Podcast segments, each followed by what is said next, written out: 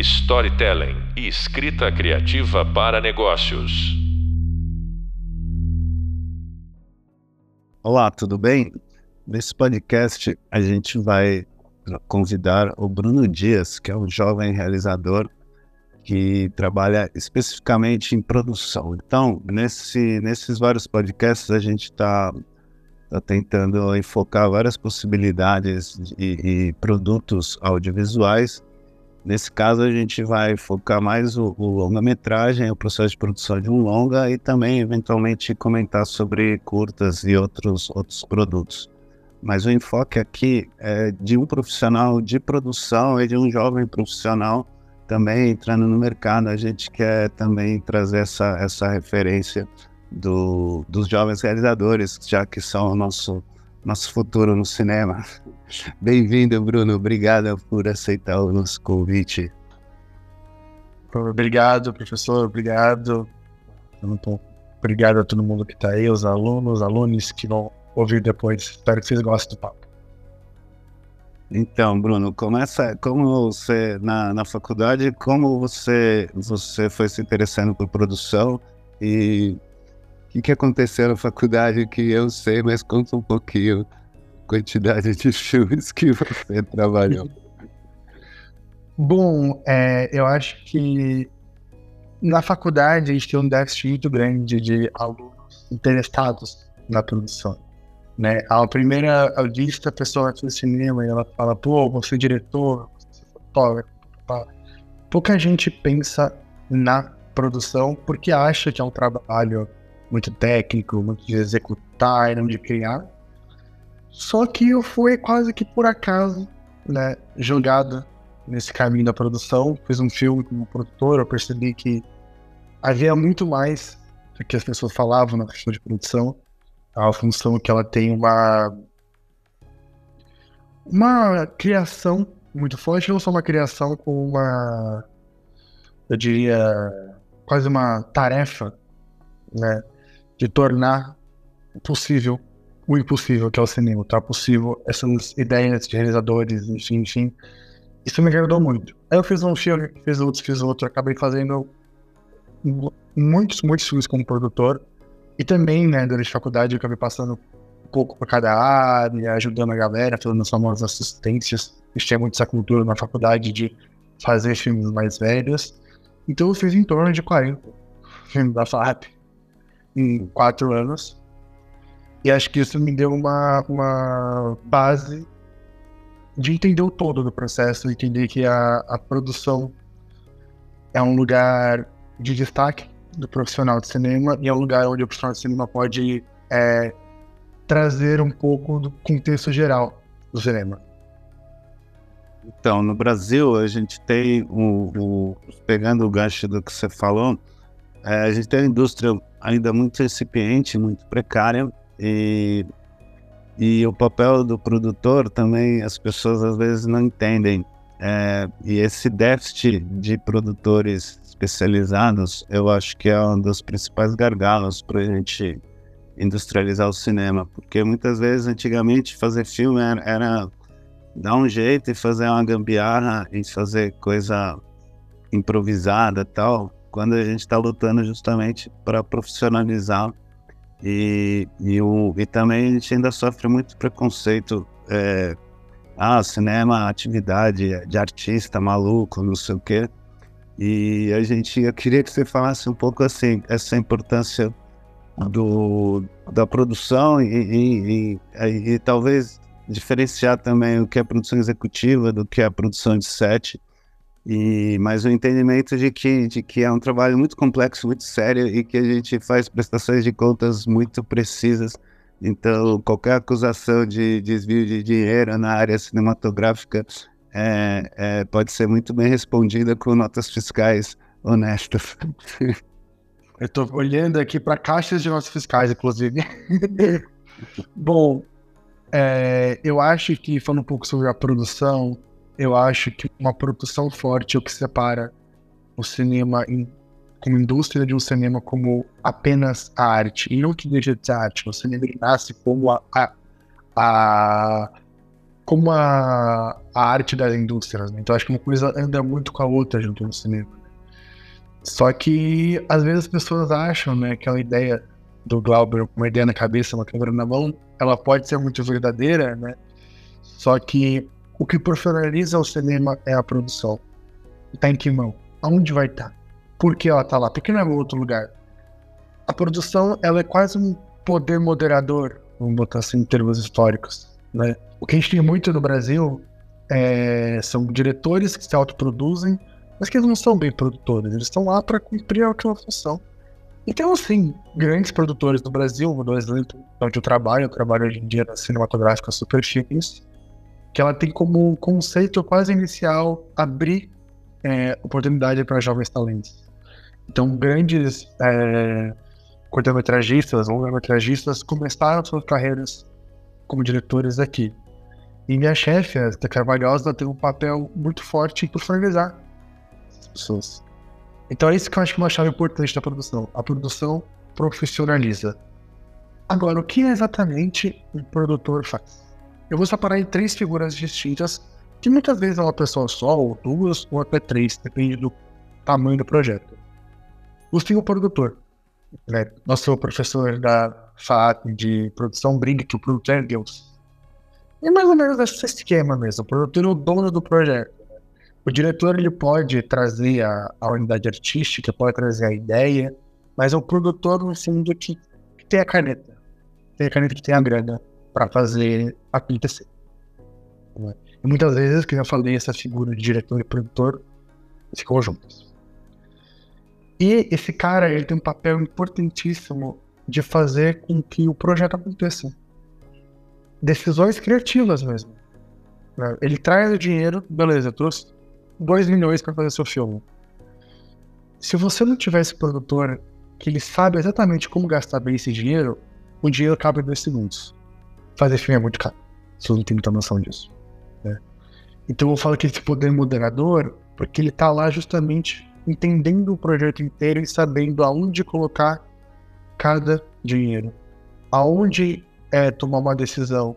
Por exemplo, o diretor quer gravar em lugar X. O produtor fala, tem lugar Y. Você vai fazer a mesmo, mesma coisa no lugar X por metade do preço. Esse jogo de cintura para fazer e que a engrenagem funcione. Agora tem mais dois profissionais importantes da produção, que é o produtor executivo e o produtor de set, ou platô, enfim.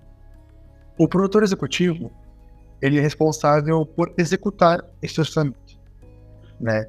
O produtor é, digamos, a, o, o o topo dessa cadeia hereditária de produção, entre muitas aspas, né? E abaixo dele tem esse cara que ele tá controlando esse orçamento. Muitas vezes ele está é, aplicando enfim, editais, enfim, premiações para conseguir o valor. E ele tem essa noção do orçamento. Ah, a gente pode gastar X? Não, a gente tem que gastar mil X. Se gastar X, no final você vai estourar o orçamento e vai dar problemas assim, como o Flávio falou, não é muito bem essa maracutaia que as pessoas falam, né? Dinheiro, dinheiro para cinema é muito bem e muito bem regrado, porque depois a, a conta chega se você descer. Terceiro profissional da produção é esse produtor de set, né? Se você tem o produtorzão, o chefe, que é muito modera, o produtor executivo que executa, o produtor de set é o que está lá para fazer com que as coisas aconteçam de fato. Ah, eu vou gravar na rua. Ele vai estar tá lá para que dê certo. Que, minimizar os problemas já previstos pelos produtores executivos do produtor, é, produtor-chefe. Então são três funções que elas parecem complexas para quem está de fora, mas elas têm que funcionar muito bem conectadas para que uma filmagem funcione, uma filmagem seja, seja bem feita bem executada e depois uma prestação de contas consciente. Vocês vão ouvir? Sim, é, é, mas ainda tem mais coisa. É, no, no podcast passado conversamos com o Chiquinho, falando sobre produção de curta-metragem também, e comentando que, que curta-metragem dá para fazer na raça, com parcerias, é, assim, permutas, amigos, família, mas o longa não. o longa é muito mais complexo. Então, é, fala um pouco, pensando, já, já que você deu o exemplo da, da Superfilmes, o, quando chega um projeto, como que é o processo de aceite, se há um pitching? Uh, explica um pouco o que é pitching, que eu acabei não falando em outros podcasts, mas não é fala no e-book sobre pitching, mas conta um pouco sobre como é o porque vamos dizer, são um produtor recebe dezenas de projetos, ele tem que fazer escolhas. Como é que, que ele faz esse processo? Bom, escolha é uma palavra ótima. Eu acho que a, a base da criação do produtor está na escolha de aceitar o filme. Isso já é uma ideia muito criativa. Por que, que eu vou escolher o filme X ou o filme Y? Já entra aí esse jogo de criação da produção, né? É, eu acho que, assim, pro, entrada de projetos varia muito de lugar para lugar, né? Eu vou contar o padrão, digamos, acadêmico, e depois eu posso dar algumas experiências reais que eu acho que funcionam mais para entender como está hoje em dia no Brasil. No padrão acadêmico, a gente tem esse pitching que você falou. O pitching é basicamente uma venda da ideia. Vai lá um realizador, né, seja um diretor ou seja um roteirista, enfim, ou seja até um outro produtor de uma produtora menor que queira fazer uma parceria com você, e fala: ah, esse é meu projeto, pá, pá, pá, pá, pá, isso, isso, isso, espera aquilo, aquilo, aquilo. Você, como produtor, vai analisar o que aquele projeto pode te dar. Como assim? Você pode pensar em um retorno financeiro, que é muito raro isso no Brasil, um retorno financeiro com sala de cinema. Mas pode pensar, ah, comercialmente esse projeto pode me ou artisticamente esse projeto é muito bom. Então eu acho que pode ganhar esse e esse prêmio. Então, vou embarcar nesse projeto por causa disso. Ou seja, você viu alguma coisa ali que você sente que tem que ser feito. É, é um pouco instintivo, né? A mistura de, de análise material com instinto da parada, né? E geralmente. Que nível, que nível de detalhamento o proponente leva pro, pro produtor possível financiador? É uma coisa interessante. Nível de detalhamento e nível de desenvolvimento, ou seja, o projeto está bem no começo e é uma ideia, já está tudo pronto, falta só alguém pagar, varia. E tem produtores que pegam projetos com tamanhos e detalhamentos diferentes. Tem produtor, por exemplo, que só vai pegar o projeto se tiver já super encaminhado, assim, pegou o dinheiro e gravou. Que, que ele quer fazer, que ele quer executar aquela gravação isso. Tem os produtores muitos independentes que gostam de pensar mais junto. Ter uma ideia, um argumento, um roteiro e vamos desenvolver isso.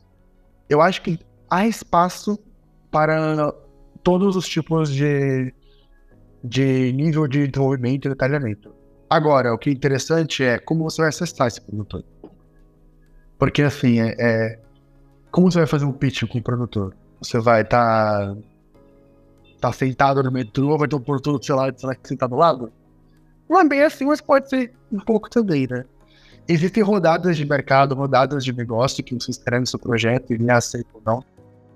Enfim, do que busca aquela rodada de negócio.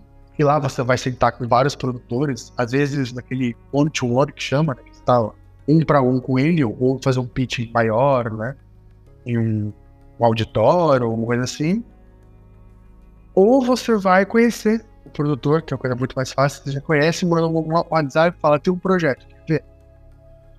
Ou, o que é o mais importante é, você vai estar onde o produtor está. Como assim?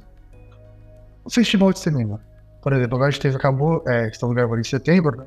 Acabou de acontecer o curto aqui no fórum. Curto aqui no fórum, né? Imagina que a gente tenha falado bastante para vocês, é um festival de curta-metragens importantíssimo. E de lá, se você tá lá com um projeto, é bem possível que você saia com o produtor, pelo menos que não tomou um café com você para perguntar mais. Tá? E eu falo isso desde tudo. Que gostou do seu filme, do seu curta e tem interesse.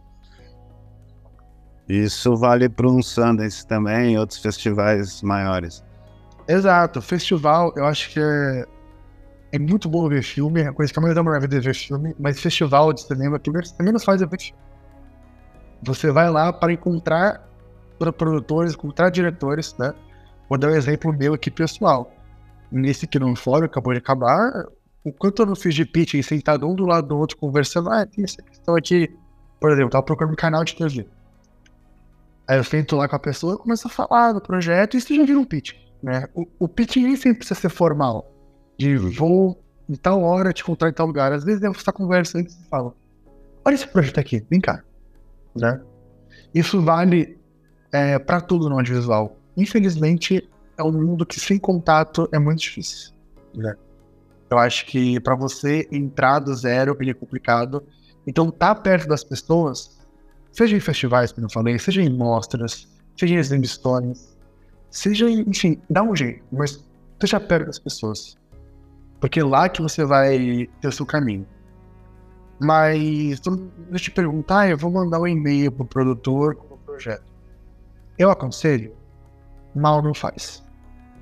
Só que assim, eu de verdade acho que muito poucos produtores olham o projeto de e-mail e falam: que projeto incrível. Deve ter alguém que faz isso, com certeza. Só que é um caminho um pouco difícil, né?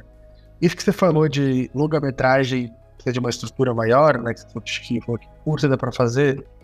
Qualquer filme dá pra fazer se você tiver o dinheiro. Se você tiver um milhão na sua conta e tem um filme de um milhão, você faz. Agora, a questão é: o longa, ele é uma cadeia gigantesca. Então, o filme que você tem na cabeça que você acha que é um milhão, muitas vezes é muito mais que um milhão. Parcerias ajudam? Ajudam. Só que nem parceiro vai ser tão parceiro a ponto de te dar 10 milhões pra você fazer o novo central do Brasil. Aí você vai precisar achar coprodutores, achar dinheiros de editais, seja financiamento direto ou indireto, que a gente pode ter conversar mais depois sobre. Né? Mas é isso, você tem que estar onde as pessoas estão. Acho que isso é a palavra-chave do produtor. O produtor ele tem que ser criativo, organizado e carismático. E o diretor tem que entender que aquele produtor pode estar disposto para ouvir seu projeto e quando estiver disposto aproveitar ao máximo aquele produtor do seu lado. É, a gente tem um pouco uma diferença é, no cinema europeu, né, onde, onde o diretor costuma tá, ser autor e estaria talvez acima do, do produtor mas a, a, a, tradição do cinema americano industrial, o produtor que coordena todo o processo e o diretor é, é o funcionário, digamos. Como o Brasil está no meio disso? Eu gostei que você já usou o meio, tá bem no meio. Tá bem no meio, né? Eu acho que varia também muito, né? Eu vou dar, sei lá, um exemplo próximo, um exemplo grande. Pega um filme Global Films, desses comédias pastelões que fazem milhões de pessoas ali o diretor ele é um mero funcionário.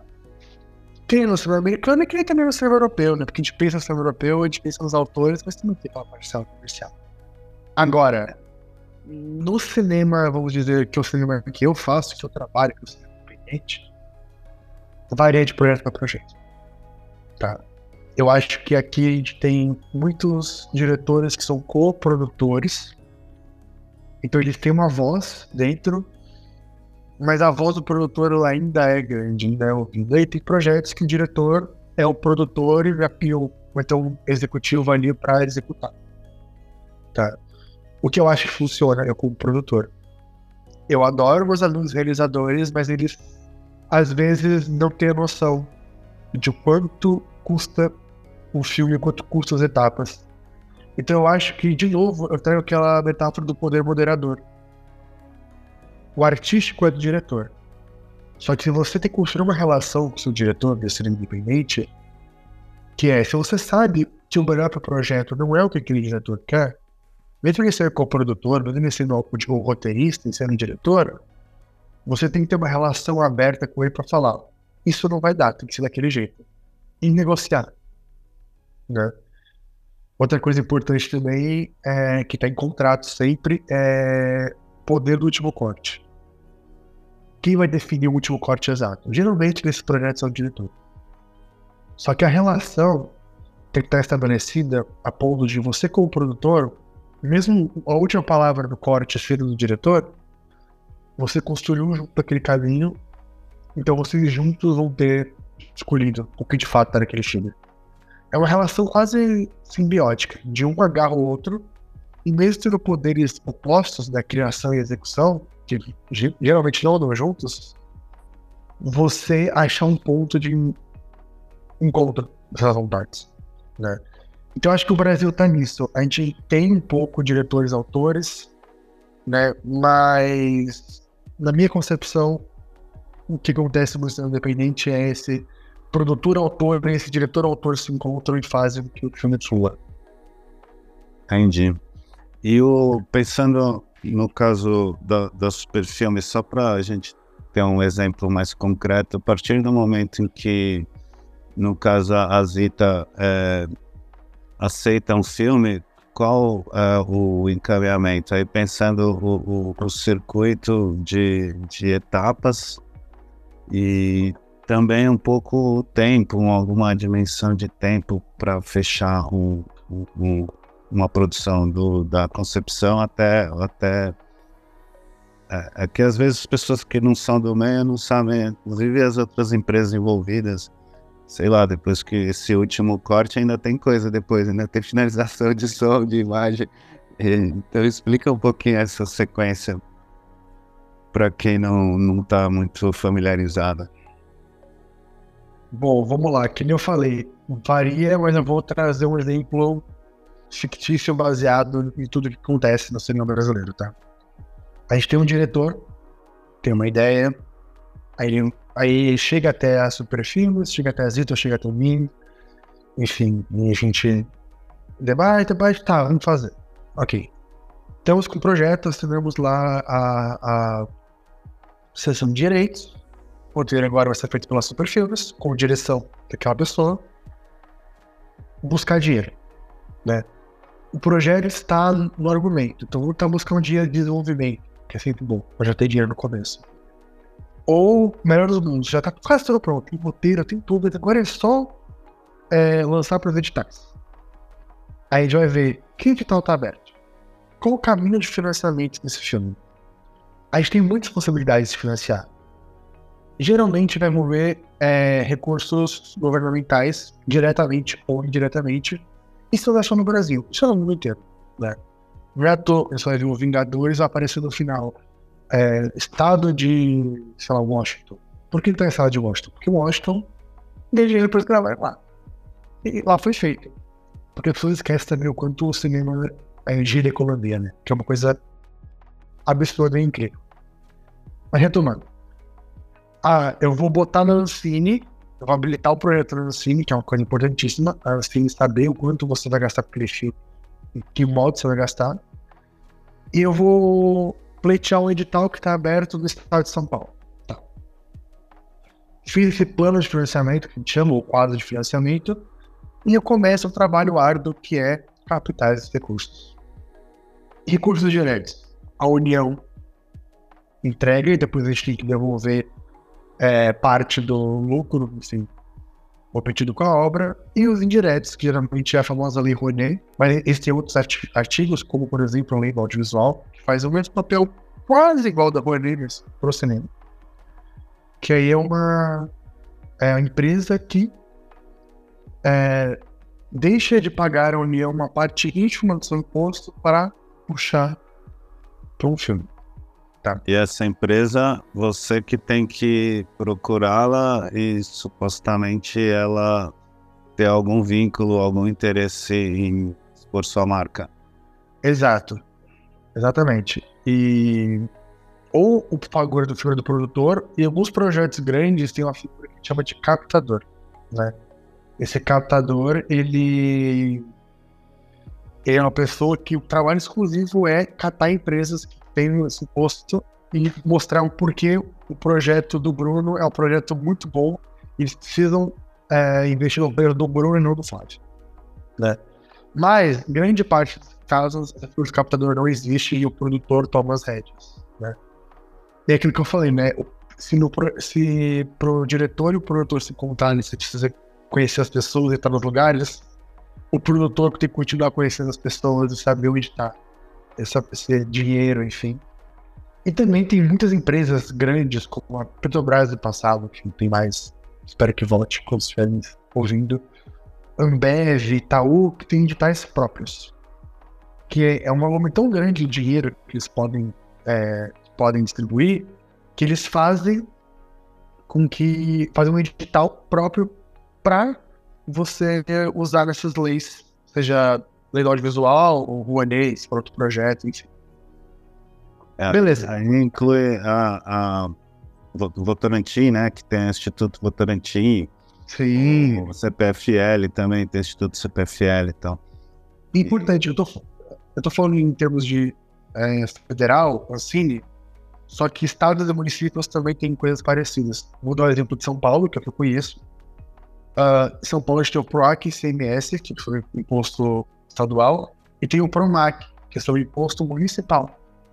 Então existem é, várias instâncias, desde o município até o federal, que você pode fazer essa captação indireta. Isso é bem importante falar também.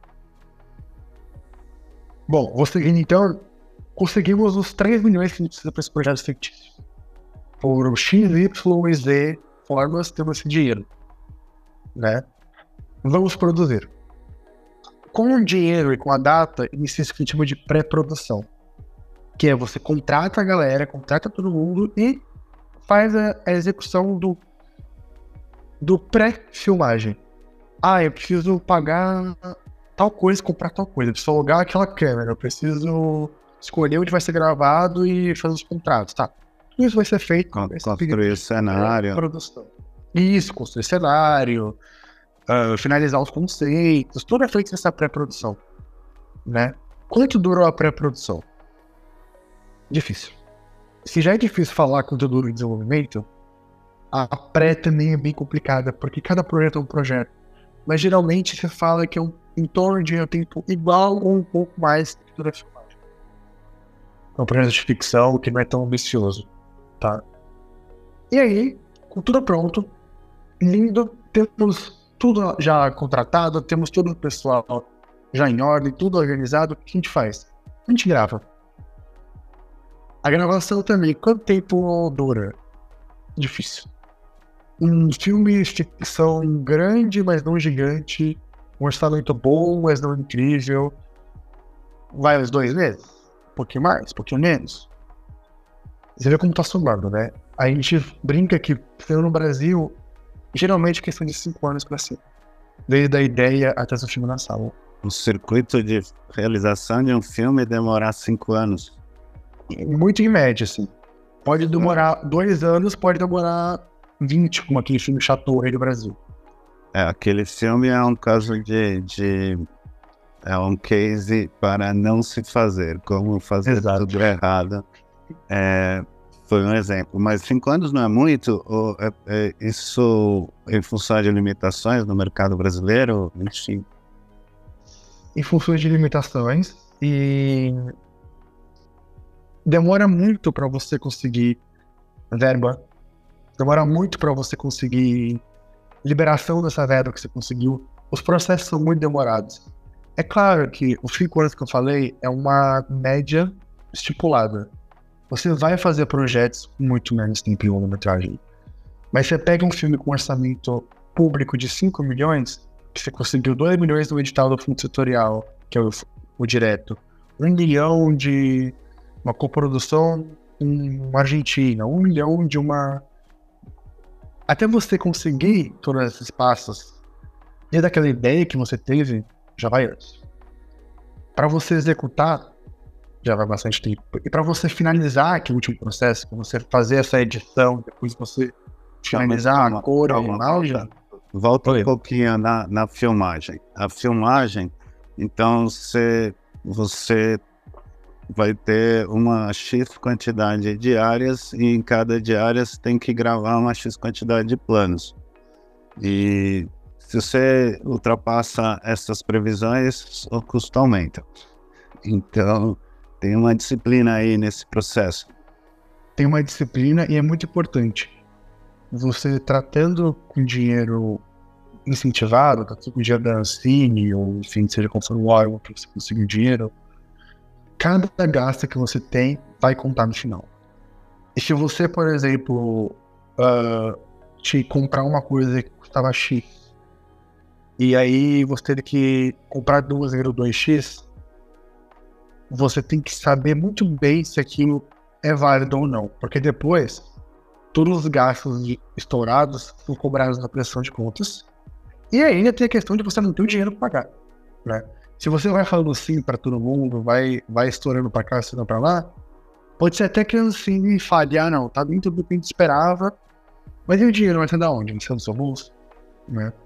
O importante é, a gente não pode se endividar para fazer longa-metragem. Fazer um empréstimo por longa-metragem é pedir estar mal. A menos que você tenha um dinheiro. Se é uma pessoa comum quer fazer longa, é, tem que saber que o dinheiro não pode vir só do seu bolso, se não for te fazer falta. Se pegar um empréstimo, se você tirar de algo importante. Porque os gastos vão surgir, você vai estourar, você vai depois se complicar.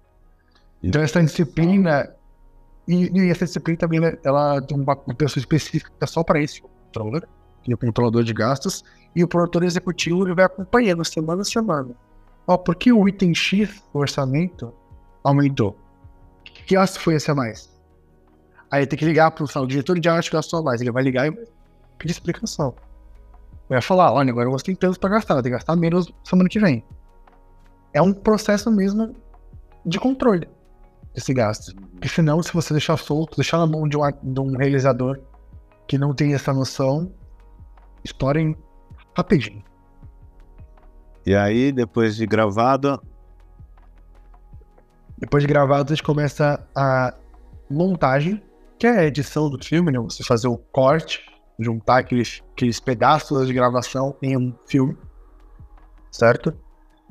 E esse é um processo também que demora bastante, demora alguns meses, né? pode ser um pouco menos, um pouco mais.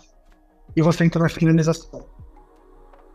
Na finalização, você vai já finalizar a cor do seu filme, como vai, vai mostrar as cores, como vai mostrar o som, vai ser 5.1, enfim, você vai deixar o filme pronto para a última etapa, que é a distribuição. E é importante dizer que produtoras distribuem filmes, aqui existem empresas específicas para isso, que são as distribuidoras. A maioria dos projetos requerem uma distribuidora de longa-metragem, no caso. Né? Que vai ser aquela empresa que vai, que vai pegar o seu filme e vai fazer um plano estratégico de como colocar eles nas salas, nos festivais, etc. E daí você vai ter o, o público vendo o seu filme, certo? Porque se você botar uma produtora, vai falar. Como essa, é, o filme na, naquele orçamento captado, é, já tem aí a verba de distribuição, lançamento, ou já é esse parceiro que também aportaria uma verba? Ou varia? Alguns editais, sim.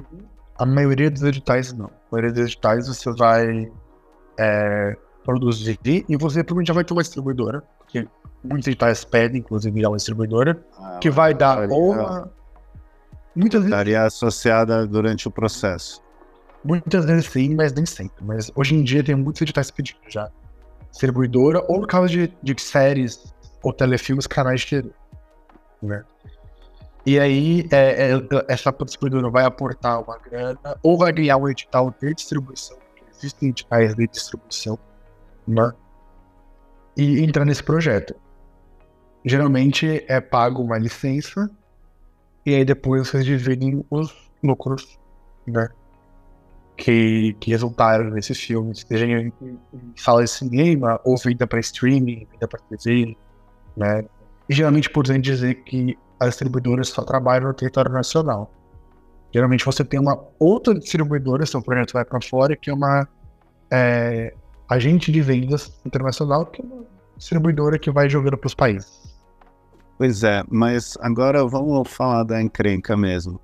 É, esse filme pronto, é, ele não está sendo visto. Isso é, uma, é, um, é um gargalo do cinema brasileiro de dezenas, às vezes centenas de filmes financiados com dinheiro público que não estão chegando ao público.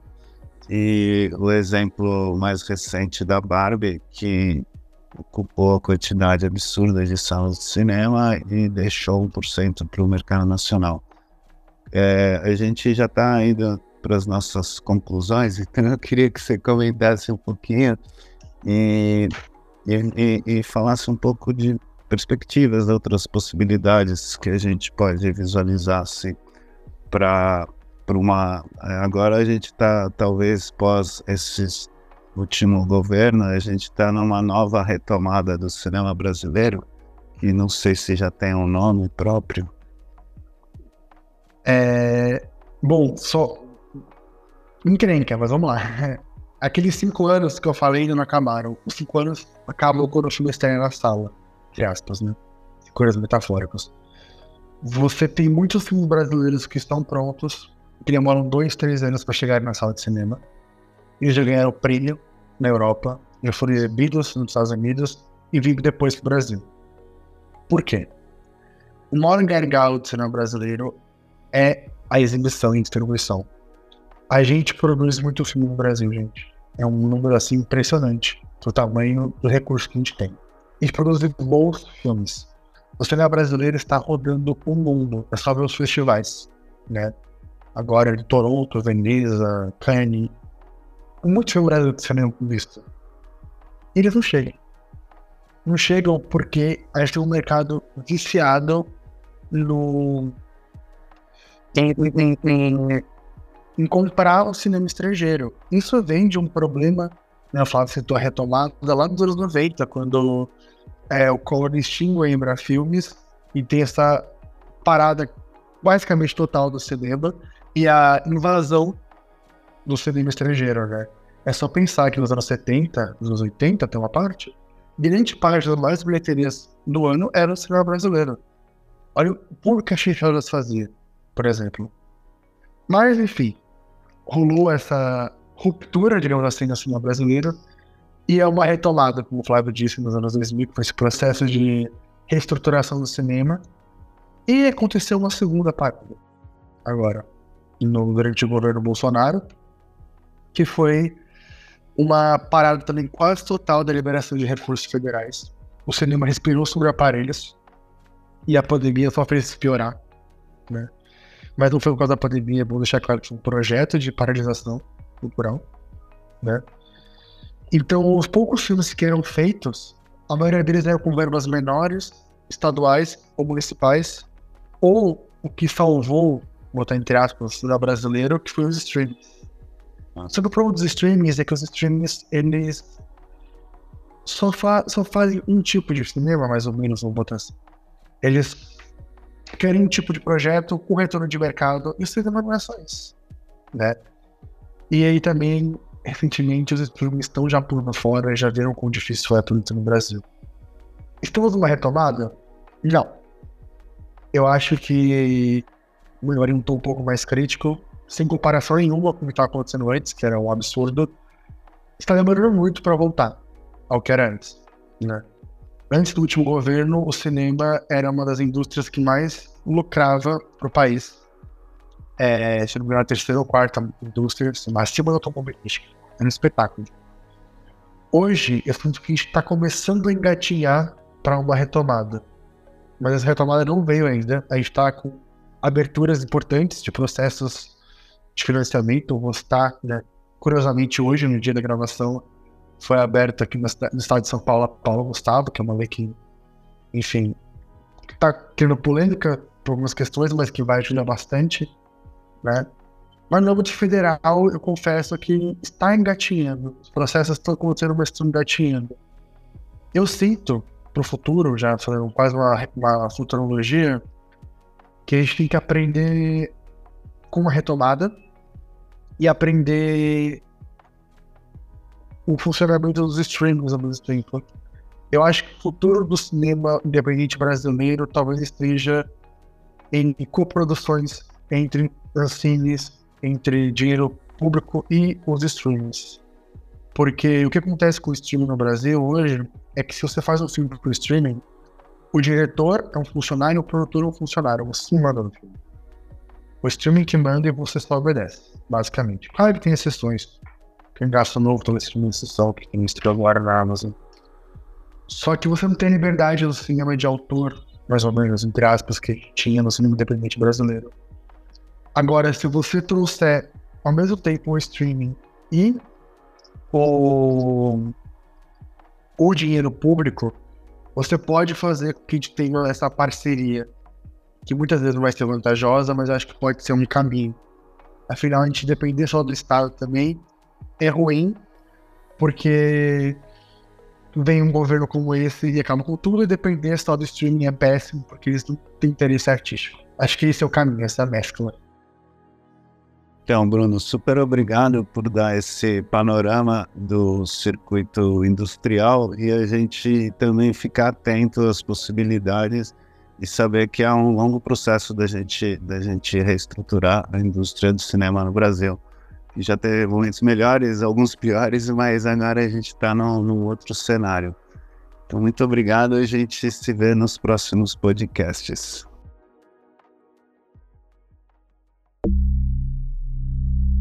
Storytelling e escrita criativa para negócios.